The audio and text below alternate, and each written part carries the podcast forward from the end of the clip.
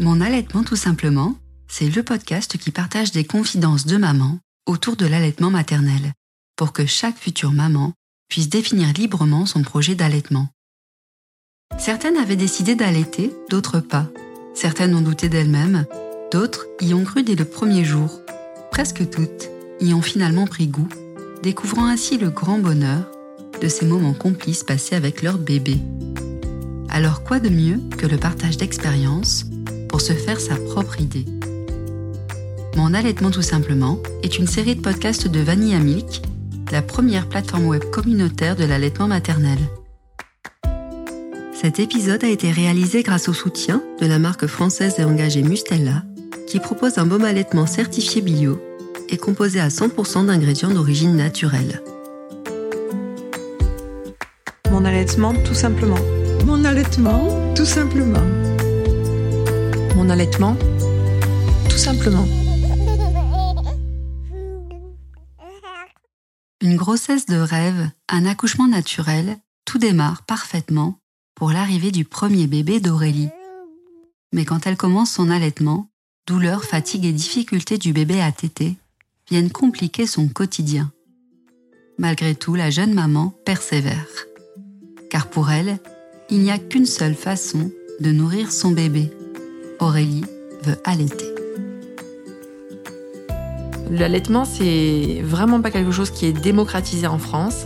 Donc, euh, si tu n'allaites pas, tu es jugé parce que tu n'allaites pas. Si tu allaites, euh, c'est bien. Mais si tu allaites plus de trois mois, ouh, tu vas allaiter encore longtemps. Donc, je m'appelle Aurélie, j'ai 39 ans et j'ai deux garçons qui ont 6 ans et 15 mois. Donc, quand je suis tombée enceinte pour euh, mon premier enfant, pour moi, en fait, ma grande sœur, elle avait allaité et j'ai plutôt grandi en fait avec euh, des copines de cultures diverses. Donc pour moi, c'était naturel, c'était sûr, euh, j'allaiterais. Donc je me renseigne pas plus. C'était quelque chose qui était oui naturel et qui allait couler de source. C'est vrai que dans mon parcours familial, ma maman a eu un cancer du sein. Sachant que ça démultipliait les chances pour moi d'en avoir un, c'était aussi euh, un des éléments qui me faisait dire que j'allais allaiter et que j'allais allaiter au moins six mois. Donc première grossesse, j'ai 33 ans. Ça se passe hyper bien. Enfin, j'ai eu une grossesse euh, exemplaire. J'étais plus concentrée sur mon accouchement que sur l'allaitement, qui pour moi en fait euh, était une suite logique. Et du coup, les renseignements que je pouvais chercher, en fait, c'était plus sur euh, un accouchement naturel. Comment essayer d'aller au bout sans péridurale. Quand euh, je tombe enceinte, j'étais déjà un peu piquée euh, au naturel. Mais après, c'est aussi une histoire de famille. Mes parents, ils sont bouddhistes. Donc après, on prend les choses comme elles viennent et tout est simple et naturel. Et quand tu as des difficultés, la philosophie de la famille, quand même, grosso modo, c'est tout est expérience. Donc ce qui est sûr, c'est que comme j'étais plus euh, orientée vers le naturel, j'avais déjà choisi quand j'étais enceinte une gynécologue qui essaye en fait de proposer à chaque femme un accouchement sans péridurale. Donc moi, toutes les informations que je suis allée chercher, c'était vraiment centré sur l'accouchement. Et c'est vrai que après, avec les sages-femmes, quand j'ai fait la préparation à l'accouchement, ça a été abordé qu'on pouvait allaiter, qu'il y avait la thésée d'allaitement, mais en fait, il n'y avait pas plus d'informations que ça. Et en parallèle aussi, du coup, pendant la grossesse, j'ai voulu faire un accompagnement avec une autre sage-femme qui faisait de l'aptonomie. Donc vraiment, en fait, moi, tout s'est centré autour de euh, ce bébé qui était déjà là et euh, me mettre dans les meilleures conditions pour pouvoir accoucher euh, naturellement. Mais c'est vrai que pour moi, l'allaitement, c'était pas une question parce que je ne m'étais jamais dit qu'on pouvait rencontrer des difficultés dans un allaitement. Pour moi, ça coulait de source. On a des seins, c'est fait pour. Quand euh, j'ai fait ma valise pour la maternité, étant donné que je comptais allaiter, la seule chose que j'ai prise et qui me paraissait logique, c'était les coussinets pour mettre dans le soutien-gorge au cas où j'ai trop de lait. Parce que pour moi, en fait, tout allait bien se passer. Donc, il n'y avait pas de plan B à est-ce qu'il faut prendre un biberon ou est-ce qu'il faut prendre du lait en poudre ou non. C'était simple.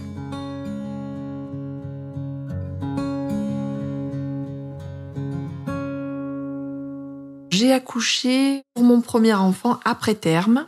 Je voulais accoucher sans péridurale, j'arrive à la clinique et comme j'étais après terme, on ne pouvait pas me faire de péridurale, même si je les ai suppliés. Il fallait attendre le retour de mon bilan. Donc du coup, bah, j'ai eu la chance quelque part d'aller jusqu'à 10 avec mon conjoint. Donc oui, ça fait mal, mais c'était pour quelque chose de positif qui allait arriver. Hein. On passe en mode un peu animal. Donc du coup, euh, je n'ai eu la péridurale que quand j'ai été dilatée à 10. Donc c'était hyper bien, c'était un moment hyper fort entre mon mari et moi. L'accouchement s'est passé de façon très calme, puisque comme j'avais eu la péridurale, on avait eu le temps de dormir 2-3 heures. Et ensuite, la gynécologue est arrivée. Et puis, bon, c'était le moment de pousser. Donc, euh, le travail s'est fait de façon groupée parce qu'il y avait effectivement donc plusieurs personnes autour de nous. Hein, euh. Mais euh, bon, ça s'est fait, c'était dans le calme. C'était simple. Et mon bébé est né, on me l'a posé dessus, mais je pense qu'il était assez fatigué. Du coup, de mes souvenirs, il n'y a pas eu de tété d'accueil et voilà, ça a été juste un chamboulement parce que c'était mon premier enfant et que tu prends conscience à ce moment-là que tu deviens maman.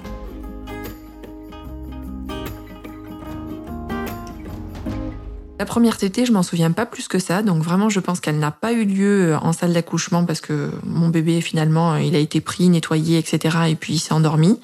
Et euh, je pense que cette première tétée, elle a eu lieu qu'en chambre, mais je m'en rappelle pas bien, c'est très lointain. La suite, oui, je m'en rappelle que euh, la mise au sein c'était pas forcément évident, mais que par contre euh, j'avais l'aide de mon conjoint et que du coup ça marchait euh, plutôt bien, qu'on était une bonne équipe encore. J'avais pas d'inquiétude par rapport à la suite. J'étais assez sereine en fait. Je me disais que quand on allait rentrer à la maison, voilà, on était deux et on allait gérer.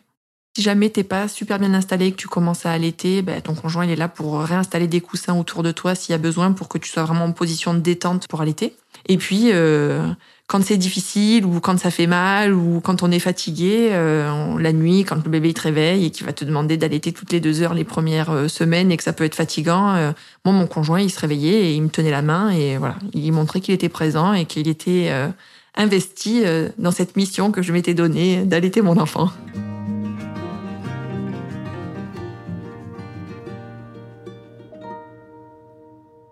Quand on est en clinique, il y a déjà différents types de personnel. Il y a des puricultrices, il y a des infirmières, il y a des sages-femmes. Ben, tout le monde vient nous voir pour savoir si on se porte bien. Ces personnes-là, elles n'ont pas forcément le même âge, elles n'ont pas forcément été à la même école et elles donnent pas forcément les mêmes conseils. Donc c'est vrai que au niveau conseil en allaitement, une fois qu'on a accouché, eh ben, on nous donne beaucoup d'informations et c'est difficile de savoir ce que nous, en tant que maman, quand on est novice, ben, tu sais pas si euh, il faut écouter celle qui vient de passer ou finalement s'il faut écouter la suivante et s'il y a une meilleure solution avec la troisième. C'est pas optimal. Quand euh, j'ai été en mode c'est parti quoi, enfin on allait etc. On a eu sa montée de lait. Euh, c'est vrai qu'il y a eu du personnel médical qui m'a conseillé de respecter les trois heures d'attente entre chaque tété donc moi, j'avais un bébé qui du coup avait probablement plus faim que d'attendre trois heures. Donc euh, il pleurait et donc euh, au lieu de le remettre au sein parce qu'on m'avait dit qu'il fallait attendre ces trois heures, ben j'avais pas le bon réflexe en fait. Je lui donnais euh, une sucette et donc en fait je lui ai désappris à téter parce que comme on nous donne des conseils qui sont pas forcément justes, alors après peut-être que pour d'autres mamans ça fonctionne, mais pour moi ça fonctionnait pas. Du coup j'étais avec un bébé qui pleurait quand même assez régulièrement. Mais par contre, ma sœur qui, elle, avait allaité, elle a eu deux enfants bien avant moi, euh, elle, elle me disait, non, non, dès qu'il pleure, c'est qu'il a faim, tu le mets au tété, c'est allaitement à la demande. Mais c'est difficile de faire le tri entre le conseil qui vient de ta famille et qui est là à titre personnel et euh, ce qu'on va te dire euh, sur le côté médical, quoi, pour que ton enfant pousse bien quelque part. On écoute peut-être plus la sphère médicale que la sphère familiale. À tort. Alors moi j'ai des bouts de sein hyper fragiles, donc j'ai eu très rapidement des crevasses. J'avais euh, de la crème pour en mettre sur mes seins. Je savais qu'il fallait laisser sécher, etc. Mais c'est vrai qu'en fait, euh, j'ai pas eu de chance pour mon premier allaitement. j'ai allaité six mois dans la souffrance. Trois mois, je pense, où j'avais vraiment très mal. Et trois mois où c'était... J'avais toujours mal, mais c'était tellement moins mal que c'était comme si je n'avais plus mal.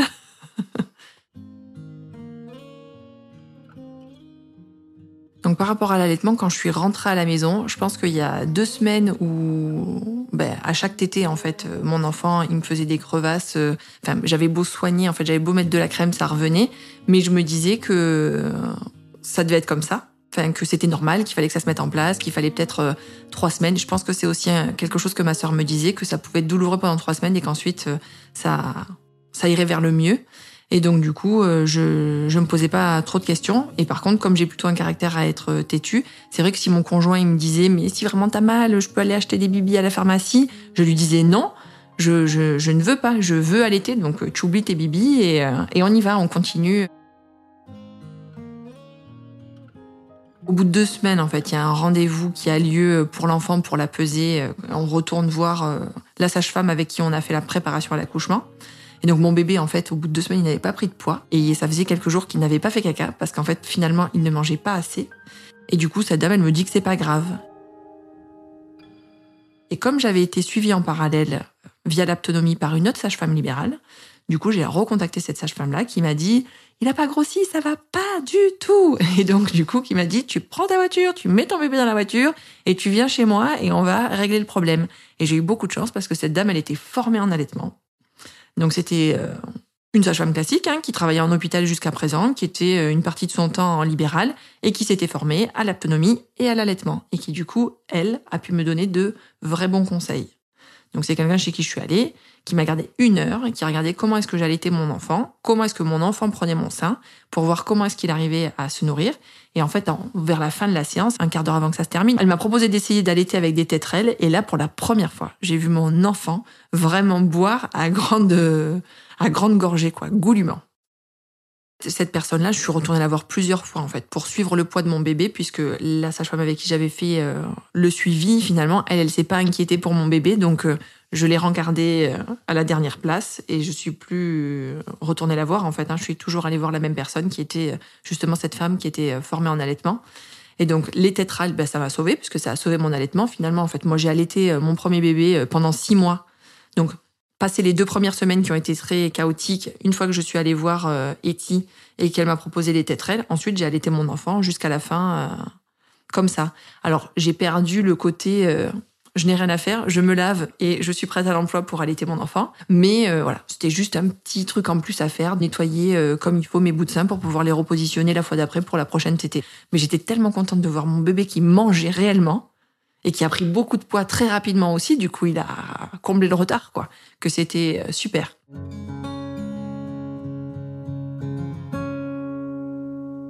Donc avec les tétrelles, euh, mon allaitement, du coup, il s'est quand même euh, simplifié parce que j'avais le plaisir de voir mon enfant manger. Mais par contre, j'ai eu d'autres petits soucis, notamment mon fils a eu du muguet, donc c'est une petite bactérie qui se positionne dans la bouche et qui du coup, quand on le met au sein, va nous transmettre cette petite affection et ça fait des sensations de brûlure en fait qui irradient le sein, qui partent du bout de sein et qui remontent dans tout le sein. Mais c'est vrai que le plaisir de le voir manger a toujours été supérieur aux douleurs. Vraiment, hein, ce, ce, premier allaitement, il a été quand même euh, plus douloureux qu'agréable, mais j'en ai quand même retiré beaucoup de plaisir de nourrir mon enfant moi-même.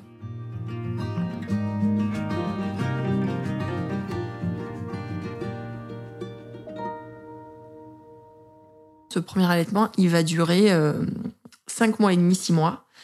Et j'avais déjà repris le travail, donc euh, mon fils euh, était chez la nounou et une fois de plus, en fait, par manque d'informations, je ne savais pas qu'il y avait un pic de croissance. Et donc, il y a plusieurs jours où je le dépose chez la nounou et où elle me dit, mais en fait, au bout d'une heure, Aurélie, il a faim, il fait que pleurer. Et en fait, effectivement, il avait faim parce qu'il était sur son pic de croissance. Et donc, ça, ça aurait dû peut-être être trois jours que je passe à la maison 100% avec lui pour qu'on passe ce cap ensemble, mais je ne le savais pas à l'époque. Donc je me suis dit, bah oui, elle doit avoir raison. Euh, s'il pleure une heure après que je sois partie, euh, je vais euh, commencer à mettre les biberons. Et après, j'étais quand même assez à l'aise avec cette décision parce que de toute façon, dans mon premier allaitement, pour moi, il y avait une impossibilité de continuer à allaiter et mon fils ayant des dents. Et il a eu des dents assez tôt. Donc, c'était pas difficile de faire le choix de commencer à, à passer au bibi à 100%.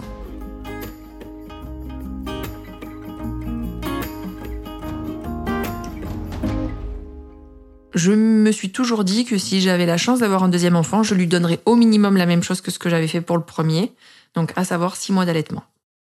Et après, c'est vrai que je me disais si avec l'expérience cet allaitement se passe de façon plus facile, pourquoi pas euh, voilà durer un peu plus longtemps, mais au minimum les six mois. Donc j'ai eu la chance d'avoir un deuxième enfant qui a mis un petit peu de temps à venir. Le deuxième, euh, Entre le moment où j'ai arrêté euh, le mode de contraception et le moment où ce bébé-là est venu, il a dû se passer euh, presque deux ans.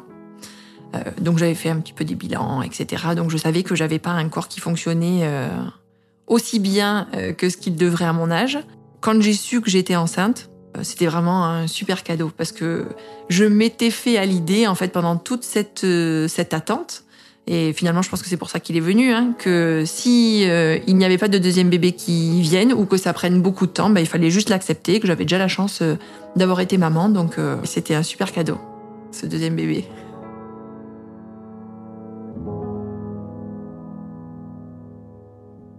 Donc le deuxième bébé, je l'ai eu, je suis tombée enceinte, je devais avoir 38 ans. Alors la grossesse, comme j'avais 38 ans, elle était peut-être un peu plus fatigante, mais comme je savais que c'était mon deuxième et mon dernier, j'ai profité de chaque moment. J'ai vraiment essayé de me dire oh, t'as des beaux cheveux, oh, t'as une belle peau, oh, t'as un beau bidou. et après, c'est vrai que j'ai eu peut-être plus de petits désagréments, genre euh, un peu plus de gonflement au niveau des pieds le soir, au niveau des mains, j'avais dû enlever toutes mes bagues, tout ça. Mais euh, c'est une chance en fait de pouvoir revivre une deuxième grossesse. Après, il y a peut-être des femmes qui aiment pas être enceintes et qui préfèrent euh, la phase d'après. Mais moi, j'aime beaucoup être enceinte. Même s'il y avait des petits désagréments, j'ai essayé d'en profiter au maximum. Alors mon deuxième accouchement, comme je savais qu'on était capable d'aller jusqu'au dilatement à 10 avec mon mari, pour moi, je me disais que là, on avait toutes nos chances de pouvoir accoucher sans péridurale. J'avais accouché après terme du premier. Je voulais pas accoucher après terme du deuxième parce que j'avais aussi plus le même âge, donc euh, et puis pour le bébé, pour sa santé, etc. Donc c'est un deuxième accouchement qui a été euh, déclenché euh, grâce à l'acupuncteur. Donc quand je suis allée voir l'acupuncteur, je lui ai dit on n'est pas pressé, hein, il est prévu pour dans une semaine, donc s'il sort dans une semaine, tout va bien. Et puis finalement la séance a fait effet le jour même, donc le soir j'ai fissuré la poche des os et j'ai dû aller à la clinique. Et donc ce deuxième accouchement, moi, j'ai géré mes douleurs euh, assez rapidement. Je pense que j'ai dû arriver à la clinique, il était 9h30. À 11h30, ça commence à être un peu douloureux. À 1h30, ça piquait, les contractions. Donc j'ai appelé la sage-femme euh, pour qu'elle vérifie, en fait. Donc je lui ai dit, mais là, vous me vérifiez. Et si je suis euh, bien dilatée, ah ben, fantastique, on continue. Et si je ne suis pas bien dilatée, à ce moment-là, vu que ça commence à faire très mal, on envisagera une péridurale. Et finalement, j'étais déjà à 6. Donc, euh, on est descendu euh, pour accoucher. Comme je n'ai pas eu de péridurale, c'était un moment un peu qui nous ramène à notre animalité, en fait. Donc c'était très intense, c'était plein d'émotions. Donc j'ai dû accoucher, il devait être 1h30 du matin ou 2h30 du matin. Enfin, ça a été très très très rapide. Et là, du coup, au niveau de l'accouchement et de mon choix d'accoucher sans péridurale, je me suis euh, sentie quand même accompagnée par euh, tout ce personnel médical qui était autour de moi. Et ce deuxième bébé, quand il est arrivé, euh, il était hyper réveillé et donc il a pu être mis au sein directement et il a eu donc la première tétée d'accueil, comme on l'appelle. La mise au sein s'est passée très très bien. C'était un bébé qui ouvrait bien la bouche, qui savait téter d'emblée.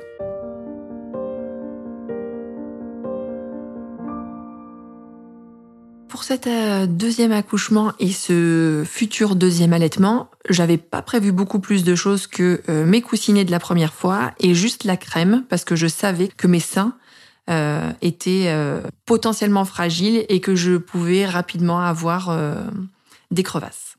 J'ai fait une tétée d'accueil qui a été assez longue, donc mon bébé il a été mis au sein pendant une heure au sein droit, une heure au sein gauche, et suite à cette tétée d'accueil, j'avais déjà des débuts de crevasses. Et cette fois-ci, je suis tombée sur une péricultrice qui, euh, quand elle a constaté, en fait, hein, quand elle m'a remontée en chambre et que du coup, elle, a regardé euh, dans quel état était ma poitrine, elle m'a dit ah oui, vous êtes déjà euh, rouge et un peu à vif. et donc, elle m'a conseillé d'aller acheter des coquillages d'allaitement pour protéger mes seins. Donc en plus de mettre la crème, on positionne ces coquillages sur les bouts de sein et ça permet euh, de protéger et d'aider à ce que euh, le sein euh, guérisse plus vite. Donc cet outil est assez magique parce que versus un premier allaitement où j'ai eu mal quasi la totalité de mon allaitement, à savoir six mois, grâce à ces coquillages, j'ai eu quelques petits inconforts pendant trois semaines et ensuite ça a été réglé.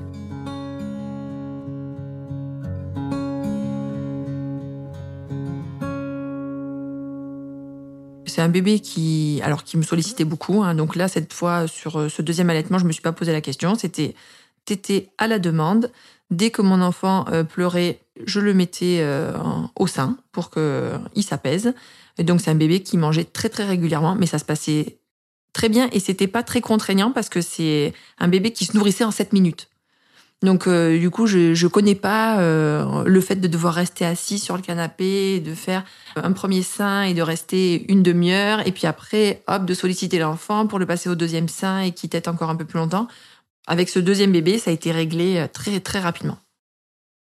Donc je m'étais fixé de donner au moins la même chose à ce deuxième bébé, donc à savoir de l'allaiter pendant six mois. J'ai fait six mois et j'ai même fait plus puisqu'aujourd'hui il a 15 mois et que je l'allaite encore. Et c'est aussi, je pense, grâce au fait que je devais reprendre le travail, mais je n'ai pas repris parce que je n'avais plus de poste et j'ai eu la chance de bénéficier d'une rupture de contrat. Et donc, je suis restée un petit peu plus longtemps à la maison. Je suis restée huit mois avec mon enfant avant de reprendre une activité.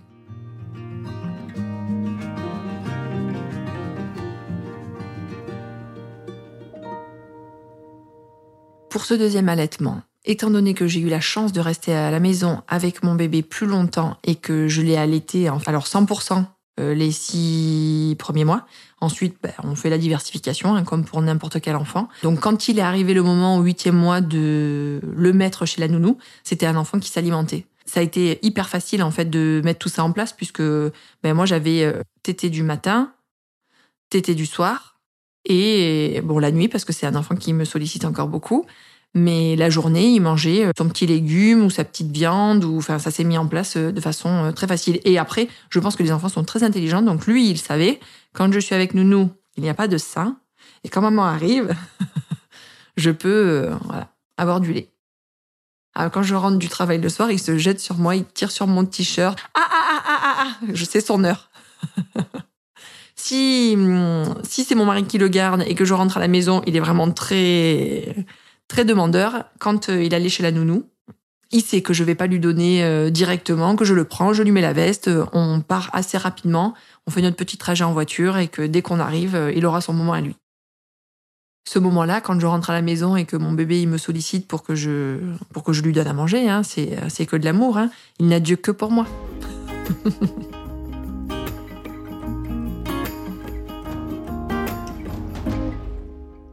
Alors mon conjoint est d'origine africaine, donc euh, il a grandi euh, jusqu'à ses 10 ans euh, bah, dans, une autre culture en fait. Hein, donc pour lui c'est naturel, il n'y a pas de souci. À partir du moment où ça me convient, il, il, est solidaire de cette décision. Et l'entourage, l'entourage a toujours son mot à dire. Hein. L'allaitement c'est vraiment pas quelque chose qui est démocratisé en France. Donc si tu n'allaites pas, tu es jugé parce que tu n'allaites pas. Si tu allaites, c'est bien, mais si tu allaites plus de trois mois, tu vas allaiter encore longtemps. Et alors, euh, d'allaiter, là, euh, moi, mon enfant, il a 15 mois, je pense que c'est mal perçu. Alors que pour autant, c'est quelque chose qui n'y a lieu que dans le cocon euh, de la maison, puisque finalement, un enfant, plus il grandit, plus l'allaitement va se réduire justement potentiellement à une tétée d'endormissement, une tétée câlin. Voilà, une petite tétée câlin le soir, une petite tétée câlin le matin avec la maman. Et voilà, c'est des moments privilégiés malgré tout parce que c'est des moments où on est en pause, on ne peut rien faire. On est juste de lui à moi.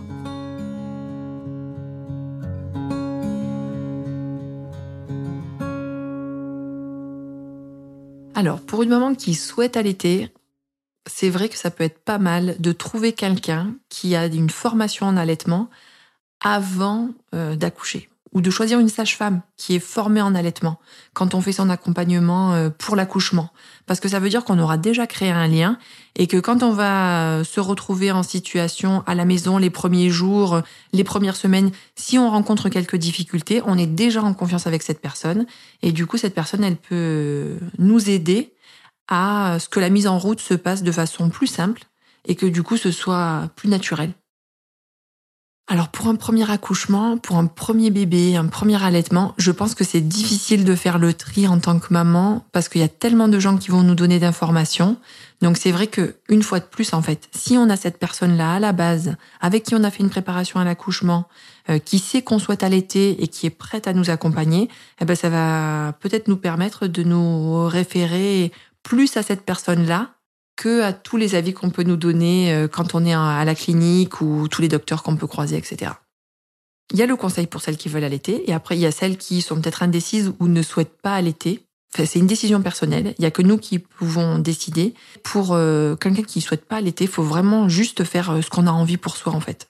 Parce qu'en termes de logistique, en termes de reprise de travail, logistique maison, qui se lève la nuit, est-ce qu'on a envie de partager ou pas avec le conjoint, etc. Je comprends aussi tout à fait les personnes à qui ça ne parle pas et pour qui euh, le fait de pouvoir donner un biberon à l'enfant permet de partager une tâche et un plaisir, de pouvoir nourrir l'enfant euh, à deux. Donc, euh, faut vraiment se sentir libre. Il n'y a pas de pression sociale. Euh, faut faire ce qui nous convient à nous, à nous en tant que femmes et à nous dans notre couple. Avec Aurélie, nous avons découvert combien la détermination et l'instinct d'une maman peuvent faire la différence. Par son expérience, elle nous montre également l'importance d'être correctement informée, bien accompagnée et surtout soutenue par son conjoint dans ses moments de vie nouveaux avec son bébé.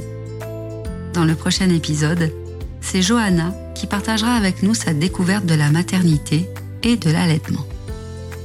Si cet épisode vous a ému, motivé, éclairé, vous pouvez nous soutenir en nous laissant des commentaires et des étoiles sur vos applications de podcast.